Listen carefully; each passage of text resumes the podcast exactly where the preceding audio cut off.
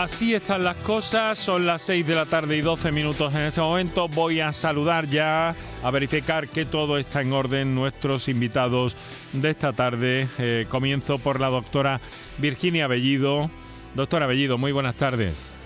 Hola, buenas tardes. Muchas gracias por acompañarnos, por cedernos esta parte de, de su tarde para colaborar con nosotros y en definitiva con todos los andaluces y eh, pues bueno, mm, seguir profundizando en ese problema que cada vez eh, ven ustedes más evidente en la diabetes. Eh, doctora, e, es extraño, una enfermedad con tantas repercusiones, con tantas complicaciones y que según los datos que manejan ustedes, la doctora Virginia Bellido trabaja como endocrina en el Hospital Virgen del Rocío y es vocal de la Junta Directiva de la Sociedad Española de Diabetes, pues bueno, nos dicen que prácticamente la mitad de las personas que la padecen no están diagnosticadas. ¿Cómo es posible esto? ¿Por qué se produce esa situación? Sí, totalmente. los datos indican eso, tanto en España como, a nivel mundial. Son datos de prevalencia muy importantes y si cabe en Andalucía la prevalencia es incluso mayor que la prevalencia que hay en España. Pero efectivamente, prácticamente la mitad de las personas no saben que tienen diabetes porque la diabetes no duele como tal. Es decir, cuando se diagnostica con cifras de glucosa no muy elevadas, no, no tiene por qué dar síntomas de tal manera que una persona, si no se ha hecho una analítica, si no se ha hecho un reconocimiento médico, no, no, no sabe que tiene diabetes. Por eso es muy importante que en personas que tengan factores de riesgo para desarrollar diabetes hagan controles analíticos periódicos o seguimiento eh, por el médico de familia, por el médico de atención primaria para descartar que tenga una diabetes. Doctora Bellido, bueno, realmente mm, esto es así porque nos dice no avisa, pero sin embargo sí que tiene consecuencias o puede avisar cuando es demasiado tarde. De ahí que también eh, pues bueno, los controles, las analíticas periódicas, rutinarias, eh, es algo que es que no está muy eh, metido en nuestra sociedad. Sí, como decía, aquellas personas que tengan factores de riesgo para desarrollar diabetes y el principal factor de riesgo, y esto seguro que lo hablaremos en, varios momentos, pero el principal factor de riesgo es el sobrepeso o la obesidad y tener antecedentes familiares de diabetes. Entonces, todas aquellas personas que tengan un sobrepeso, una obesidad y que además o no tengan antecedentes familiares de diabetes, deben de hacerse un control analítico periódico, por lo menos a partir de los 40, 45 años. Eh, para determinar si las cifras de glucosa son normales o, en el caso de que estén alteradas, eh, valorar el diagnóstico de una diabetes. Y luego hay un aspecto muy importante del que también hablaremos, que es la propia implicación del paciente eh, con, su tratamiento, con, su enfermedad y con su seguimiento. Y ya sabe que aquí interviene en muchas ocasiones de manera muy directa la atención primaria. Y también en el ámbito de la atención primaria hay numerosos grupos de trabajo eh, de, profesionales inquietos y que están eh, peleando para, para visibilizar de alguna forma, como se dice, ahora el problema de la diabetes, las repercusiones que tiene, los daños, eh, por no hablar del gasto de alguna forma también eh, para, para, el sistema público. Eh, quiero mm, presentarle, si no lo conoce, al doctor Javier Amor. Doctor Amor, muy buenas tardes. Hola, muy buenas tardes Enrique, buenas tardes Virginia y un saludo a los oyentes. Es eh, médico de familia y trabaja en el grupo de estudio de diabetes en atención primaria. Realmente le voy a trasladar la misma pregunta desde su ámbito. ¿Por qué perdón, considera usted que está infradiagnosticada? Bueno, yo comparto eh, plenamente la opinión de, Virginia. Yo creo que el hecho de que eh, la elevación de la glucosa, de la diabetes, no produzca eh, síntomas en su fase inicial, porque vemos que aumenta muy poco a poco y no da complicaciones a nivel precoz, hace que algo que no duele no nos preocupe. La gente habitualmente consulta eh, por cosas que molestan, por cosas que le preocupan, pero no tenemos esa cultura de, preguntar o de realizar un cribado esencialmente sobre, sobre la glucosa, sobre el azúcar. Entonces muchas veces los médicos y los profesionales sanitarios, porque también hay que incluir en, este equipo a todo el pues, grupo, efectivamente, a, lo que sería pues también enfermería, educadores, educadoras, sanitarios y, demás, tendríamos que promover esa cultura de cribado, ¿no? de hacer un control rutinario que tampoco tiene que ser muy excesivo, pero sí un poco adecuado a la edad y sobre todo, como ha dicho Virginia, a los factores de riesgo que presentan los pacientes, ¿no? sobre todo obesidad, mm, obesidad eh, antecedentes, de, mm, antecedentes de diabetes en sus familiares y también, ojo, esas cifras de glucosa que vamos viendo ya, que nos dicen en alguna analítica, ya parece que el azúcar está un poquito alto, ya se está acercando a tal cifra. Bueno, pues eso, esos pacientes que podríamos eh, decir que pueden estar en un estado de prediabetes, eh, serían los candidatos ideales para tener un control exhaustivo. Estamos hablando de diabetes tipo 2, una enfermedad eh, que nos dicen desde todas las partes, convienen ustedes, controlable hoy por, hoy por hoy, ¿no, doctor? Sí, sin duda. Yo creo que ahora mismo eh, tenemos experiencia eh, en, el manejo de la enfermedad y sobre todo tenemos mm, herramientas y fármacos cada vez más precisos, cada vez con un mecanismo de acción más eh, atractivo y más dirigido a controlar esta hiperglucemia y con menores efectos secundarios como antiguamente había muchos fármacos que se daban y producían hipoglucemias, por ejemplo, mm. o había que tomarlos con diferentes con, diferentes pautas mucho más complejas que ahora y ahora cada vez estamos haciendo tratamientos más potentes, más seguros, más fáciles de tomar y que además están aportando un, plus al control de la enfermedad y es que están modificando el curso de la enfermedad. Son medicamentos que están disminuyendo las complicaciones a nivel del corazón, menos infartos, menos insuficiencia cardíaca, menos ingresos. Si no curando, si no curando, sí eh, eh, echando para atrás de alguna forma la diabetes, ¿no? O sus consecuencias. Eso es. Eso es, hablar de curación de la diabetes ahora mismo es algo que aunque en algunos estudios se, está hablando ya de eso, ¿eh? es un Sí, pero yo creo que no, debemos alejarnos un poco de la realidad. Y mm, como decía un muy buen amigo mío, nuestro objetivo es que, nuestros pacientes diabéticos mueran jóvenes lo más tarde posible, es decir, mm. sin ninguna complicación derivada de su enfermedad. Entonces, es lo que intentamos, mm, intentamos eh, perseguir, ¿no? que, la diabetes sea una circunstancia pasajera, pero que no influya en, la vida del paciente. Una enfermedad crónica, de alguna forma, es lo que de alguna forma eh, enuncia el doctor Amor, eh, Virginia, una, una, una un poco de, la enfermedad y evitando sobre todo las consecuencias, que es donde, donde radica el principal problema de, la, de la, diabetes, no en, tanto en sí misma como en las, en las consecuencias que puede llegar a tener, ¿no, doctora? Sí, la diabetes, si, no se controla bien, puede llegar, a tener puede llegar a tener complicaciones a múltiples niveles, a nivel de grandes y pequeños vasos que decimos, es decir, puede tener afectación en la vista, en los riñones, en la circulación, a nivel del corazón, eh, a nivel de la circulación de las piernas. Y para eso es muy importante mantener el mejor control metabólico posible, porque con eso se puede evitar o retrasar la aparición de estas complicaciones esa ecuación tan complicada, el control metabólico. Bueno, eh, doctores, eh, les quiero agradecer de nuevo a ambos, doctora Virginia Bellido, doctor Jaime Amor, que nos acompañen esta tarde, que nuestras líneas están abiertas, preparadas, que vamos a seguir hablando de todo esto, profundizando en el asunto, viendo eh, cuál es la, verdad de, de, la situación de la diabetes tipo 2 en nuestro entorno y naturalmente haciendo ese ese llamado que hacemos cada tarde para que nuestros oyentes y con sus, eh, eh, con sus dudas podamos aclarar al máximo posible. La cuestión es saber más sobre diabetes y por tanto prevenir en nuestras modestísimas posibilidades, pero haciendo esta divulgación gracias a nuestros invitados de esta tarde. Recordamos los teléfonos, unos minutos para nuestros anunciantes y entramos en materia.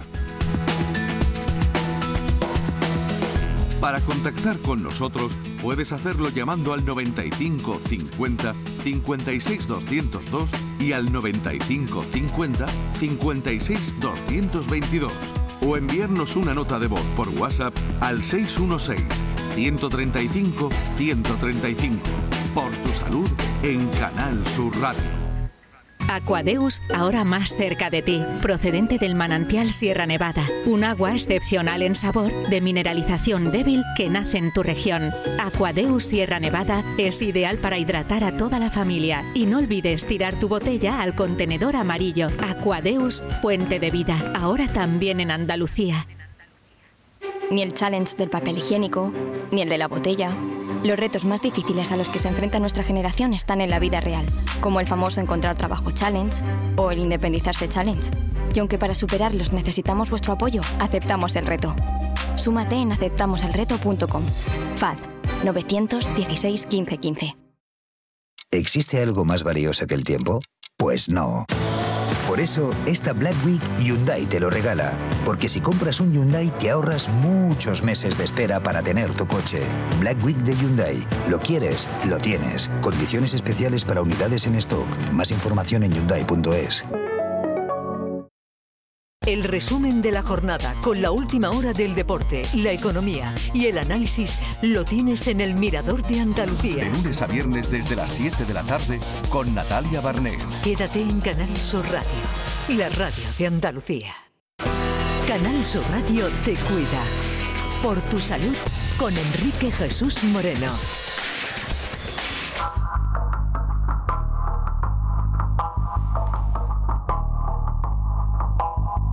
Ya, ya nos llegan comunicaciones a través de nuestras líneas habituales. Eh, quiero recordarlas, ahora lo hago de, viva voz, eh, 616-135-135 para las notas de voz y las líneas telefónicas convencionales 955-056-202, 955-056-222. Nos acompaña la doctora Virginia Bellido, endocrina en el hospital especialista en endocrinología y nutrición en el Hospital Virgen del Rocío de Sevilla y vocal de la Junta Directiva de la Sociedad Española de Diabetes, y el doctor Jaime Amor, que es médico de familia, uno de esos médicos eh, de atención primaria sensibles y volcados en el trabajo de difusión y conocimiento de la diabetes, ese grupo de estudio de diabetes en atención primaria, que juega un papel importantísimo, como veremos. Bueno, pues nos van llegando eh, eh, comunicaciones a esas líneas, así que mm, si les parece vamos a dar paso enseguida, pero yo quiero preguntarles en principio, doctora Virginia Bellido, dígame una cosa, entonces, ¿el problema de la diabetes y del azúcar eh, está en lo que comemos? Bueno, como hemos comentado previamente, uno de los grandes factores de riesgo de la diabetes es el sobrepeso y la obesidad. Prácticamente el 80-90% de las personas que tienen diabetes tipo 2 tienen de base un sobrepeso, una obesidad. Por lo tanto, la respuesta es que sí, que parte está en, lo que comemos. Por eso es muy, muy importante de cara a prevenir la diabetes intentar eh, mantener un estilo de vida saludable, un dieta, ejercicio, eh, que intenten mantener el peso lo más cercano posible a la, a la normalidad. O si hay sobrepeso o intentando perder al menos un porcentaje de ese peso. O sea, entonces, eh, Jaime, dígame una cosa, entonces, eh, quiero decir que, que podemos, eh, podemos controlar un poco la aparición de la diabetes, a menos que haya algún tipo de factor externo, ¿no? Hombre, eh, siempre hay, eh, no, no hay dos pacientes iguales y hay algunos en los que la evolución desde la, la- la normalidad hacia la diabetes es más rápida y más explosiva y otros que se ve venir, por así decirlo, y sí, sí se pueden hacer cosas para prevenirla, ¿no? Entonces, basándonos en esto que nos comenta Virginia, sobre todo dieta y alimentación, es lo que llamamos nosotros habitualmente modificación de estilos de vida o tener unos estilos de vida saludables. Estos estilos de vida saludables es siempre en cualquier paciente que se le diagnostique en la primera intervención que hacemos. Entonces, antes de llegar a hacer esta intervención intentamos que ocurra, ¿no? Siempre mm, es muy importante considerar que tanto la dieta como el ejercicio físico son las principales armas que nosotros vamos a poder utilizar frente a la aparición de la enfermedad. Es una medida preventiva. Entonces, siempre nos gusta decir, o a mí, a mis pacientes, yo por ejemplo hablo con ellos y cuando ya veo que pueden haber factores de riesgo, les, insisto en la necesidad de tener una rutina de actividad física y de ejercicio físico regular, semanal, eh, de, de tener una rutina de alimentación correcta, de saber quitar de la alimentación esos pequeños vicios que a lo mejor de la noche a la mañana no es fácil quitar, pero en, en- en tiempo ir reduciendo es menos costoso, ¿no? Acomodándose, acomodándose a una estrategia personal, ¿no? Hacia la propia salud de cada persona, ¿no? Es un compromiso Per- también. personal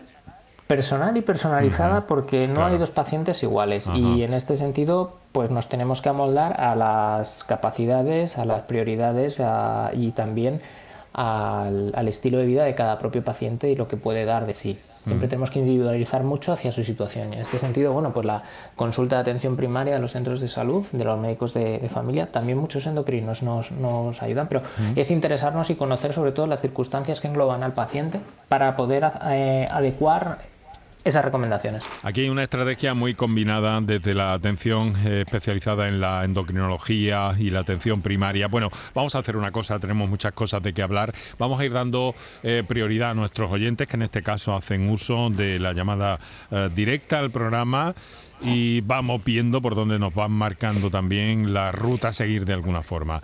Tenemos al otro lado del teléfono a Juan que nos telefonea desde Huelva. Juan, muy buenas tardes. Sí, muy buenas tardes. Hola, por Juan. El programa, muy bueno, muy bueno.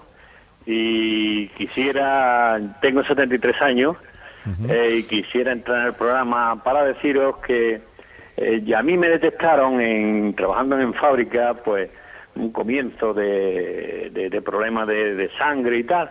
Entonces yo me quedé extrañado enormemente, ¿no? Y me empecé a, a dosificar pastillitas y tal y cual. Y encontré un día a un señor de campo y, le comenté el tema y entonces este señor me dijo, oye, no mira, no has hecho cuenta en ese tema porque eso se cura muy rápidamente, hombre, tú te tomas ajo y, y, tostada por la mañana con aceite y es suficiente. Bueno, esto me lo dijo hace unos 12, 15 años.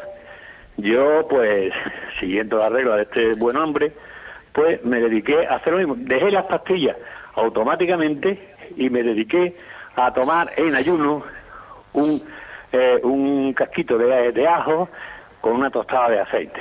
Y evidentemente hacer mi gimnasia habitual, como ahora me ha cogido haciendo un poquito de, ejercicio. Y, oiga, eso es santa cosa. Un casquito de, de, ajo por la mañana triturado con el bolo alimenticio y Santa Pascua. Yo me he tomado el azúcar recientemente y ando entre valores de 8, 16. 8, 16. 8, 16, de ahí no varío. Claro, también apoyado por el poco de ejercicio que habitualmente hago sistemáticamente. Eso es lo que le quería decir y aportar a Es una combinación eh, perfecta, eh, de alguna forma. Eh, a ver, no sé qué, qué opinión le merece. Voy, voy primero con el doctor Jaime Amor. Bueno, primero saludar a Juan y, desear que esté bien.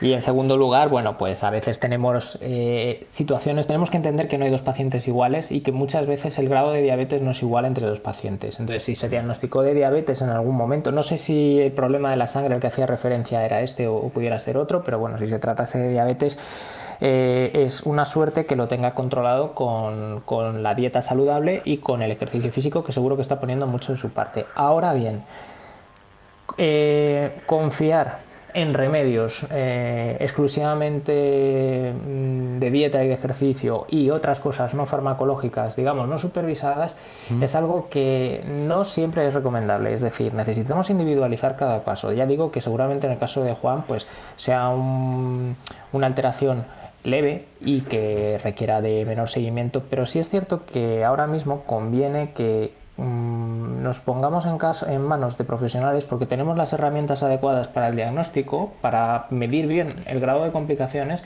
y sobre todo una cosa que es muy importante y que ha cambiado hace muy poquito en el tema de la diabetes, ahora 4 o 5 años, Virginia estará también de acuerdo conmigo, en que están apareciendo fármacos que como hemos hablado antes, modifican el curso de la enfermedad. Antes digamos que teníamos unos medicamentos que podían evitar que subiera el azúcar mucho o hacer que bajasen, pero ahora estamos viendo con estos nuevos fármacos que se puede prolongar la vida y evitar la aparición de complicaciones.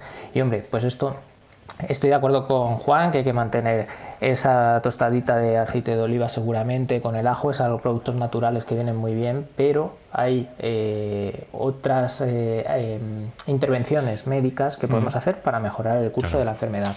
Claro.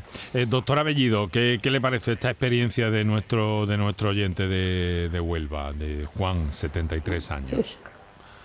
Bueno, lo primero, darle las gracias por, compartir su experiencia y buenas tardes y, totalmente de acuerdo con, mi compañero Jaime.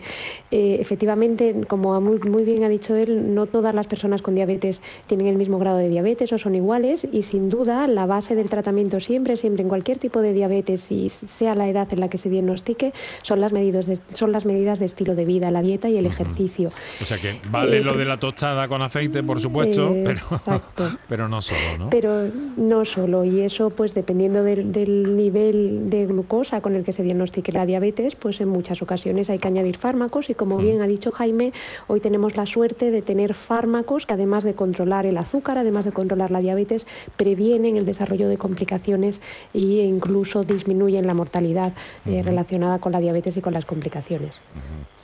Bueno, Juan. Mm, pues sí.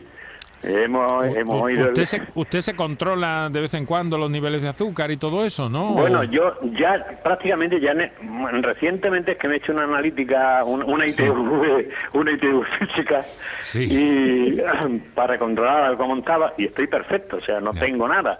Y, y yo me limito solamente alimentar, bueno, alimentarme, a desayunar mm. con mi tostada con aceite y el diente de ajo y mi previo ejercicio todas las tardes, que ahora lo estoy haciendo escuchando, eh, escuchando el programa. Ah, estupendo, muy bien, muy buena hora.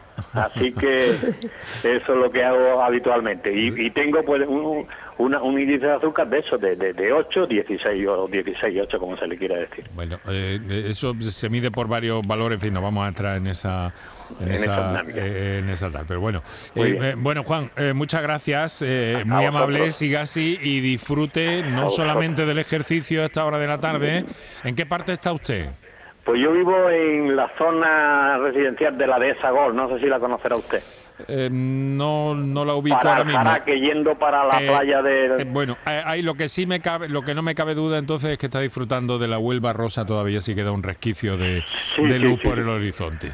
que me gusta referir lo de la Huelva rosa. Muchas gracias, muchas gracias Juan. un cordial fuerte abrazo, un fuerte abrazo. Bueno, me llega, doctores, si me lo permiten, vamos, a recordar cuáles son los, los teléfonos que tenemos disponibles primero. Para contactar con nosotros puedes hacerlo llamando al 95 50 56 202 y al 95 50 56 222 o enviarnos una nota de voz por WhatsApp al 616 135 135 por tu salud en Canal Sur Radio. Eh, digo que, me llega una comunicación vía escrita eh, directa a quien les habla y alguien que me dice, pero ¿no es cierto que una prediabetes se puede revertir con ejercicio y con dieta? Insistiendo un poco en la idea de nuestro oyente anterior. Pero tengo que trasladársela, doctores. Sí. Eh, bueno, si me permites, efectivamente, de, las personas, la prediabetes es una situación previa a la diabetes en las que hay niveles de glucosa o niveles de azúcar un poquito altos en sangre, pero que no llegan al rango de, diabetes. Y efectivamente, de las personas que tienen prediabetes, aproximadamente un tercio van a terminar teniendo una diabetes, un tercio aproximadamente van a seguir teniendo una prediabetes y en un tercio de los casos esto se revierte y habitualmente para eso es fundamental la dieta y el ejercicio las medidas de estilo de vida, como estamos comentando. Otra vez estamos en lo mismo, doctor Amor, pero por trasladarle un poco esa, esa idea. Sí, eh, completamente de acuerdo. Eh, de hecho, em, bueno, yo tengo la suerte de, participar en, de que pude participar siendo residente, en la cuando nos formábamos en un estudio que, que estudiaba precisamente la prediabetes, ¿no? Eh, un estudio que, que, realizó la Fundación Regedaps y que viene a reflejar los datos que da Virginia. Entonces, en este caso lo que sí tenemos claro es que mm, mediante la dieta y el ejercicio físico podemos controlar eh, esta progresión, podemos disminuir la probabilidad de que el paciente pase a tener diabetes. Por eso es muy importante y una de las cosas que más nos preocupa y, que yo en mi consulta mm, veo a diario es la baja adherencia a, esto del ejercicio físico y a, tener un estilo de vida saludable, ¿no? Y sobre todo la alimentación. Entonces, aquí tenemos que hacer un llamamiento a, todos los pacientes, a todos los oyentes, de, ver que el caminar pues entre eh, dos y tres horas a la semana, las guías nos dicen entre 150 y 180 minutos a la semana, tener un estilo de vida activo, el seguir una dieta mediterránea, que tenemos la, tremendísima suerte en nuestro país de contar con los mejores productos a nivel mundial, y esto yo creo que coincidimos todos, y hay que aprovechar esto y, dejarnos de modas extrañas, eh, de, digamos que la alimentación que da la tierra, producto poco elaborado y, una manera de cocinarlo como se hace en nuestro medio. Y esto son las herramientas básicas, no es difícil. no es difícil. por cierto, además que el doctor Jaime Amor es eh, pues bueno, una persona muy entregada al ejercicio el deporte, ¿verdad? Porque practica con el ejemplo, vamos. Bueno, intentamos, intentamos dar ejemplo, ¿no? Eh, en, lo que puedes, eh, a un paciente le tienes que adecuar y le tienes que recomendar, y yo muchas veces intento probar. Entonces, yo, por ejemplo, que a mí me gusta mucho la bicicleta, pues yo a mis pacientes les recomiendo que monten en bici, que, que, den paseos, les recomiendo que utilicen aplicaciones que utilizo yo para medir pues, mis desplazamientos. Y, bueno, es que el, el, ejercicio físico no tiene que ser algo árido para nada, o sea, se puede utilizar cualquier, como nuestro oyente Juan estaba haciendo ejercicio físico a la vez que nos escuchaba, yo les digo a mis pacientes que se pongan música, que si tienen una bicicleta estática que se pongan su serie favorita. No tiene que ser un castigo, tenemos que integrarlo en nuestra vida como una rutina más. Muy bien, tenemos otras comunicaciones pendientes. Vamos con esta que nos entra en directo desde Guillena, provincia de Sevilla. Mari Carmen, buenas tardes, Mari Carmen. Hola, buenas tardes. ¿Qué tal? ¿Cómo está? Pues bien, bueno, bien. Quería hacerle una pregunta a los doctores. Adelante. Soy, tengo 61 años y soy diabética, bueno, diagnosticada de diabetes desde que tenía 44 pero mm, desde que me han diagnosticado todos los síntomas que tengo, esos síntomas los tengo yo desde muchísimo antes. Vamos, mm, me daban incluso mareo, me caía, perdía el conocimiento, mm, me pasaba todo esto. Entonces yo quiero preguntarle por qué yo estoy diagnosticada de diabetes tipo 2 cuando me pongo insulina lenta, insulina rápida, pastillas, en fin, como si fuese diabetes, diabética tipo 1. Además soy asintomática, me quedo con 20 de azúcar y no me entero. Ya cuando se me duerme la boca y la punta de la nariz es cuando ya me doy cuenta de que tengo 20 de azúcar. Y por mi cuenta me he tenido que poner los sensores con las alarmas para que me avisen cuando tengo bajadas o tengo subidas altas de azúcar. Entonces yo quería saber qué diferencia hay entre la diabetes tipo 1 y tipo, y tipo 2. Porque la tipo 1 mm, pasan los sensores, la seguridad social, y la tipo 2 mm, me los tengo que costear yo, vamos, que me cuesta cada sensor 60 euros y me dura 14 días. Sí. Esa era lo que yo quería saber. Bueno, no se retire, Mari Carmen, por si hay por si hay alguna cuestión. Eh, doctora Bellido, vamos a ver, esta es una eh, bueno, una, una de la parte, parte de la pregunta de esta o de la exposición de esta oyente tiene que ver con, con en fin, con el llamamiento que hacen ustedes desde, desde la Sociedad Española de Diabetes en torno al acceso más equitativo a los recursos terapéuticos, de control, educativos. Un poco las cosas van también por ahí, ¿no? Sí, además eh, esta semana se celebra el Día Mundial de la Diabetes y cada año tiene un lema distinto y este año precisamente es, va en torno al acceso eh, de los pacientes con diabetes a, los diferentes eh, tratamientos, tecnología, educación. Y efectivamente una de las cosas que más se demanda tanto desde la Sociedad Española de Diabetes como desde la Federación Española de Diabetes y distintas asociaciones es la posibilidad de que las personas con diabetes tipo 2 en tratamiento con múltiples dosis de insulina como Maricarmen tengan acceso a la tecnología y en concreto a la monitorización flash de glucosa eh, que actualmente está financiada en diabetes tipo 1 y que esperemos que próximamente también lo esté en diabetes tipo 2. Respondiendo, si puedo, a la pregunta que, que hacía Claro, la parte más técnica, eh, sí, este parecido que hay o esta confusión que puede causar entre los pacientes, ¿no? Exacto. Si tengo azúcar, ¿cómo, es que, ¿cómo es que hay un riesgo de, que me baje el azúcar? ¿no? Venía a preguntar ella. Efectivamente, sí. La diabetes tipo 1, que es la que habitualmente se diagnostica en la infancia, pero que se puede diagnosticar a cualquier edad, se produce por una destrucción autoinmune de las células del páncreas que producen la insulina. Son pacientes que no tienen nada de insulina y por lo tanto prácticamente desde el inicio necesitan insulina, eh, varios tipos de insulina, habitualmente rápida y lenta, para poder tratar la diabetes.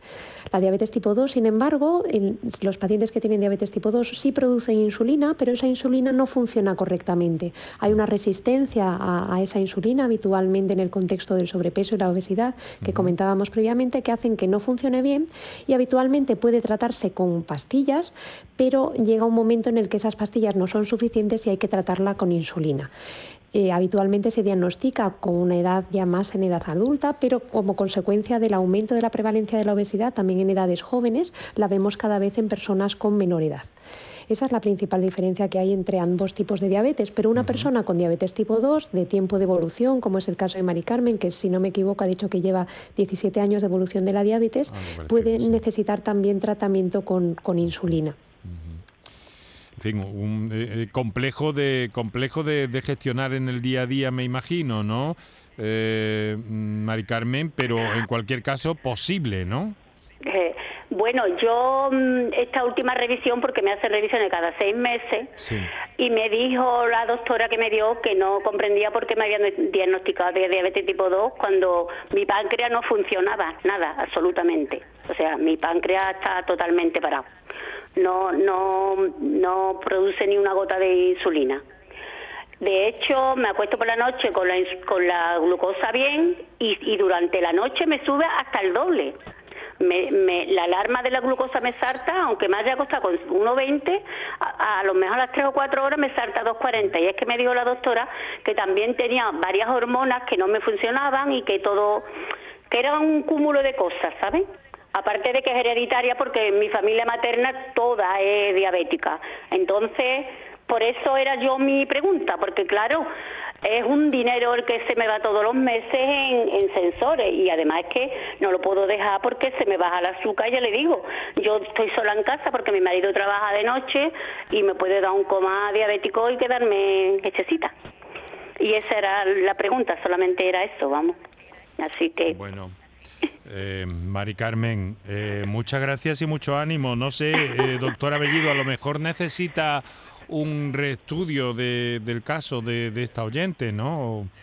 Sí, eh, normalmente para diagnosticar una diabetes tipo 1 hacemos estudios analíticos eh, con una simple analítica de sangre que nos pueden orientar el, tipo de diabetes y que si ella, si en este caso Mari Carmen no, los tiene hecho, pues sí se podría valorar. Y por eso siempre es importante, estamos aquí mi compañero Jaime y yo, y siempre es importante una adecuada comunicación entre los distintos niveles asistenciales, entre, entre médicos de familia y, endocrinología. Eh, exacto. es muy importante. Pues eh, mm, Carmen, mucho ánimo y, a ver si, si hay una forma de revisar un poco todo eso, ¿no? Para, para proporcionar el máximo confort posible. De acuerdo, muchísimas gracias. Bueno, Mari ¿eh? Carmen, muchísimas gracias a usted por su llamada y su confianza. Un saludo. Tenemos eh, tenemos 15 minutos para las 7 de la tarde. Estás oyendo por tu salud. me gusta saludar también a todos nuestros oyentes en la redifusión de este programa en la madrugada y a todos aquellos que lo hacen a través de las redes sociales o de los podcasts, de la aplicación de Canal Sur Radio y luego también en nuestra plataforma, en nuestra cuenta de Twitter que es arroba por tu salud y en facebook.com barra por tu salud, donde también están esos audios. Eh, y bueno, que, nos sigáis, que nos sigáis en Twitter y en Facebook. Que, sea una vía también de comunicación para cualquier cosa que, nos queráis hacer llegar. Bueno, pues eh, antes de la publicidad vamos a atender otra comunicación. Nos llega desde Roquetas. Eh, Juan de Dios, buenas tardes. Bueno, verán ustedes que intervengo en el programa esto bastante, pero soy seguidor de este programa desde hace muchísimos años. Bueno, pues. Son 20 o 30. Pues sí. y, me acuerdo que, que, gracias a este programa me quité del tabaco. Porque ah, yo, que no tengo estudios, pues no sabía lo malo que era el tabaco. Ah, y ahora, como soy diabético también, pues me dirijo a ustedes para, para una cosa, para decirles que a mí me pasa una cosa parecida a lo de Juan de Huelva, pero, pero yo he tenido que hacer un esfuerzo enorme. Yo tuve que quitarme de todos los alimentos procesados, comer lo más natural posible, adaptarme a la dieta mediterránea lo más posible, bueno, y hacer ejercicio iba. Yo hago ejercicio que hay mucha gente no, algunas veces no lo comento porque hay mucha gente que no se lo cree. Yo hago por lo menos tres horas de ejercicio y entonces me tenía que quitar de todo, de todo, sobre todo disminuir los alimentos que los carbohidratos, los, hidratos de carbono, lo he tenido que disminuir, adaptarme al pescado.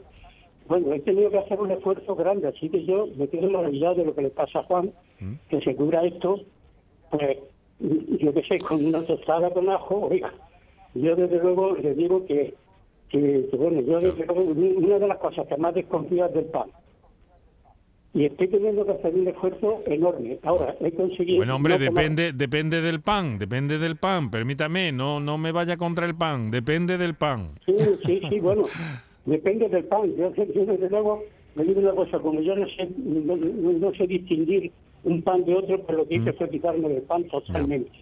Porque vi, porque como yo me tomo la, el azúcar, me la tomo todos los días, pues yo vi que cuando comía pan tenía más azúcar. Entonces seguramente será que yo no elegí el pan al cuadro, pero que sea así. Yo me quedo maravillado de lo que dice Bueno, Yo desde luego llegaba a no tomar pastillas. O sea, a revertir, vamos, a, detener la diabetes y no tomar pastillas. Y para conseguir que la hemoglobina glucosilada esté a 6, me la veo y me la deseo. bueno, porque, porque a lo mejor, como nos han dicho los doctores antes, en el caso de, del oyente que nos llamó al principio, eh, pues a lo mejor mm, conviene una ayudita, a lo mejor eh, no todo. Ellos han venido a concluir eso, aparte de que en cada caso y en cada persona, pues la diabetes se puede presentar de una forma, pero siempre mm, tirar de una ayudita no está de más, sobre todo para sufrir un poco menos, hombre, que tengamos bienestar, ¿no? Mm, Juan de Dios. Yo, yo, le temo a esto tanto porque eh, soy aficionado a, a la naturopatía y he leído de que, eh, la, existe una diabetes que es la, la diabetes 3, no sé si será cierto o no, pero que existe una diabetes que es la diabetes 3 que conduce a la Alzheimer de cabeza y yo a eso bueno, le más que bueno bueno eso eso ya es entrar en otro territorio porque las consecuencias de la diabetes pueden ser muchas y también eh, se, mm, se, habla en algunas ocasiones de cierto eh, deterioro cognitivo y todo esto pero no vamos a entrar de momento ahí. Juan de Dios yo lo que quiero hacer es felicitarle y luego, hombre, que no me, no me, no me rechace usted el pan, que además hay, hay, hay un grupo de, de, panaderos en Andalucía importantísimo, cada vez más notable, con una calidad nutricional absolutamente eh, maravillosa. Lo que, lo que también debemos saber los consumidores es saber eh, qué pan comemos, de alguna forma. Pero en cualquier caso, Juan de Dios, enhorabuena, ¿vale? Bueno, pero ¿qué pan aconsejan ustedes? Porque yo desde luego los que he tomado, desde luego no me va ninguno. ¿eh? Bueno, eh, entraríamos en otro territorio en cuanto a la información, ¿verdad, eh, doctor Abellido? De alguna forma, el tema del pan en la endocrinología es también el caballo de batalla, de alguna forma, ¿no?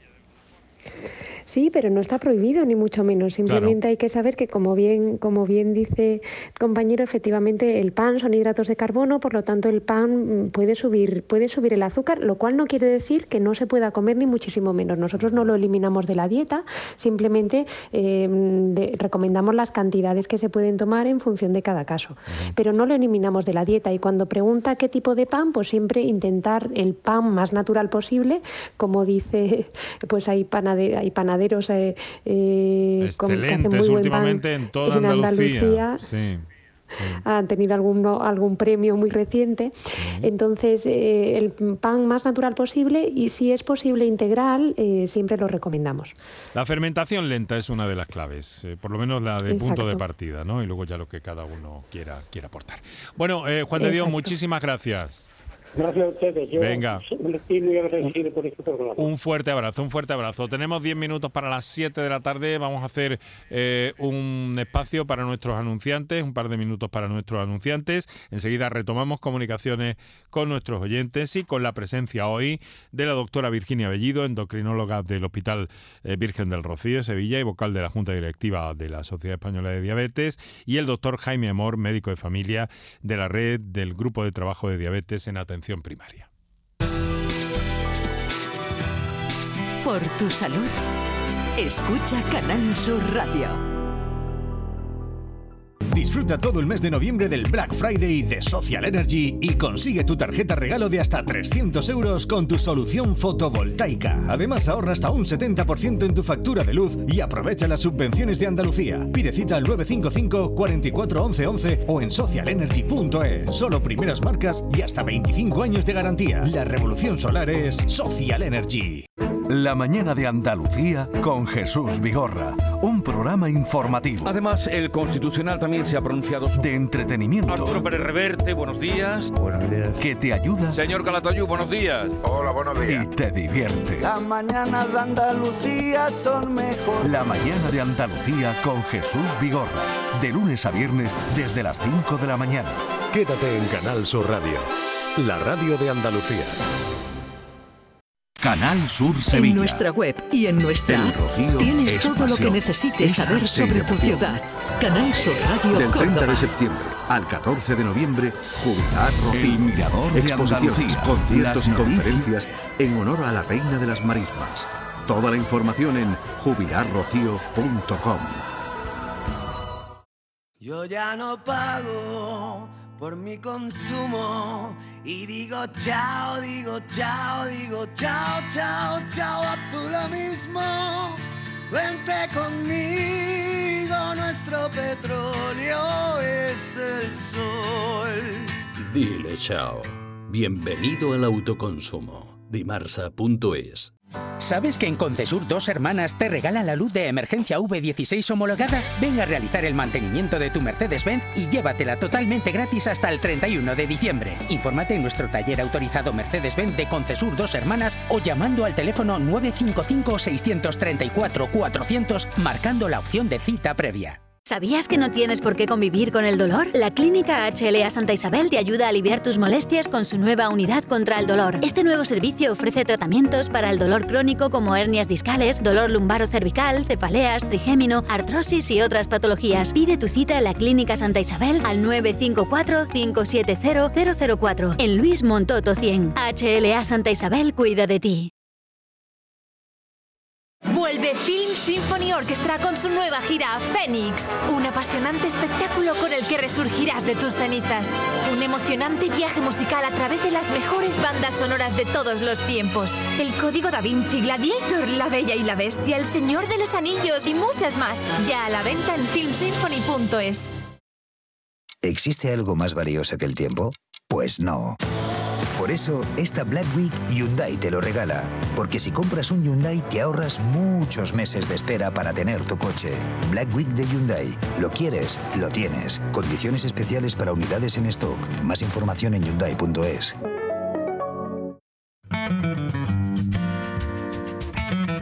Bueno, hemos entrado en la recta final eh, que se nos ha quedado un poquito más eh, cortita de la cuenta. Pero, en fin, estamos compartiendo y conociendo. Desde luego, no podemos condensarlo todo en nuestro programa, aunque afortunadamente saben ustedes que este programa se emite a diario aquí en Canal Sur Radio. Esto es por tu salud. Y que, eh, pues bueno, a poco que encontramos una percha, hablamos de la diabetes. Por, por la alta repercusión que tiene en el sistema, porque vemos que muchas eh, mm, complicaciones de la diabetes luego se manifiestan en otras enfermedades que tienen su base en la diabetes y que entonces luego tienen una repercusión y un daño para las personas, ¿no? Y un- una ocupación también para, el sistema sanitario. Y por eso queremos aclarar cuanto más posible y obtener de primera mano, de primera voz, mejor dicho, la opinión de los expertos. Eh, tengo una, una comunicación de texto pendiente que quiero trasladar a la doctora Virginia Bellido. Es una persona que nos ha escrito al principio del programa y caramba, eh, mm, no me la quiero dejar atrás. Buenas tardes, nos dice, tengo 29 años y en mi familia hay personas con diabetes y yo tengo VIH. ¿Cómo me afectaría por mi enfermedad si en un futuro soy diabético? ¿Y cómo puedo prevenir la enfermedad teniendo VIH? Gracias. ¿Podemos dar alguna orientación a este oyente, doctora? Prevención de la diabetes, empezando por, por, lo primero, la prevención es igual que en cualquier otra persona, es decir, eh, con un buen estilo de vida, dieta, ejercicio y haciendo analíticas periódicas que probablemente ya le harán en el seguimiento y siempre, siempre en todas las analíticas hacer una determinación de los valores de glucosa. Esa es la mejor prevención, medidas de estilo de vida y un, eh, y un screening periódico en las analíticas con eso, si tiene factores de riesgo, bueno, se puede mm, disminuir el riesgo de, desarrollar diabetes, sobre todo si hay sobrepeso, obesidad y se produce una reducción de peso. Eh, ahora bien, si hay aparición de diabetes, el manejo y el seguimiento se hace como el de cualquier otra persona con diabetes. Dependiendo del tipo de diabetes que sea, dependiendo del grado de control metabólico, se ajusta el tratamiento añadiendo unos u otros tratamientos y evitando siempre que haya eh, interferencias o interacciones con el resto de tratamientos que pueda tomar. Pero el seguimiento sería como el de cualquier otra persona con diabetes. En principio, con normalidad y tomando las precauciones eh, pertinentes. Bueno, Exacto. vamos a escuchar va a ser el último mensaje. Nos ha llegado a través de la nota de voz del 616-135-135. Adelante, compañeros. Bueno, buenas tardes. Soy Pedro de, Jaén, como ayer. Eh, una pregunta. Eh, ¿Por qué por las mañanas se disparan los niveles de glucosa cuando desde las 8 o las 10 de la noche que se cena eh, y te levantas a las 6 de la mañana, 7 de la mañana, 8 de la mañana y están disparados. ¿Por qué se dispara mm. eso? Bueno, sí, eh, interesante y una de las particularidades de la, de la diabetes. A ver, doctor Amor. Habría que estudiar un poco el caso más en detalle, sobre todo tipo de fármacos que está tomando el, paciente y la actividad, lo que se ha cenado, pero siempre hay un efecto eh, endocrino eh, regulado por las hormonas y en este caso hay un fenómeno que todas las personas padecen, que es el, efecto del alba al despertar, ¿no? entonces en torno a las 4 o 5 de la mañana empieza a aumentar una hormona que se llama cortisol y que puede eh, que, genera una cascada de, aumento de otras hormonas y que al final lo que genera es que puede aumentar un poquito el, azúcar, ese digamos así el, punto de, inicio ¿no? del día. De las podría tener que ver con esto, pero, no, perdón. pero podría, podría tener que ver con esto y también habría que ver cómo está ajustado porque a lo mejor si tiene algún fármaco para control de la diabetes igual se está quedando corto o, igual lo tiene que tomar de otra manera, ¿no? Entonces habría que ver el caso, pero bueno, una explicación posible es la elevación del cortisol. Bueno, hay tantos asuntos, tantas particularidades. Eh, no nos vamos a dejar de ocupar aquí de la diabetes en torno a este llamamiento de la Sociedad Española de Diabetes.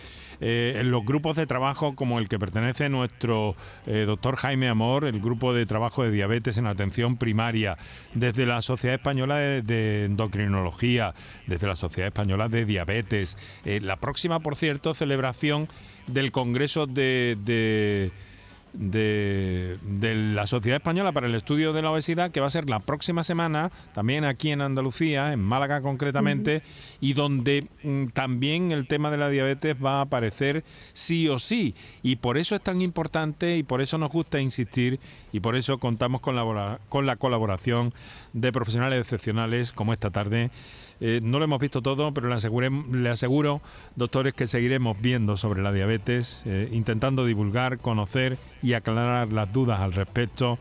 Doctora Virginia, Virginia Bellido, endocrinología, Hospital Universitario Virgen del Rocío, Sevilla, y vocal de la Junta Directiva de la SED, de la Sociedad Española de Diabetes. Muchas gracias por estar con nosotros, doctora. Gracias a vosotros, un placer. Y doctor Jaime Amor, eh, que no es la primera vez que, nos cede parte de su tiempo, de su tarde, para compartir con nosotros, médico de familia y miembro del grupo de trabajo de diabetes de atención primaria. Muchas gracias a ambos y hasta la próxima y a todos nuestros oyentes, muchísimas gracias. Un saludo, buenas tardes aquí en la radio con nuestro agradecimiento hoy a Paco Romero de Comunicación de la Sociedad de Diabetes y en la radio Kiko Canterla, Antonio Franco, Quique Iraundegui y Enrique Jesús Moreno. Hasta mañana.